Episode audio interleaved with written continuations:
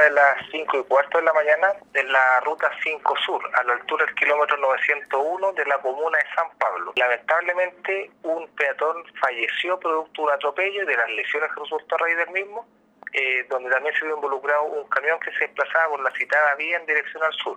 Sí, bueno, este es un camión que viene, el cual al momento de generar el atropello se mantuvo en el sitio del suceso, llamó a carabineros y trató de prestar auxilio a la víctima dentro de lo que podía, pero debido a la gravedad de las lesiones, esta falleció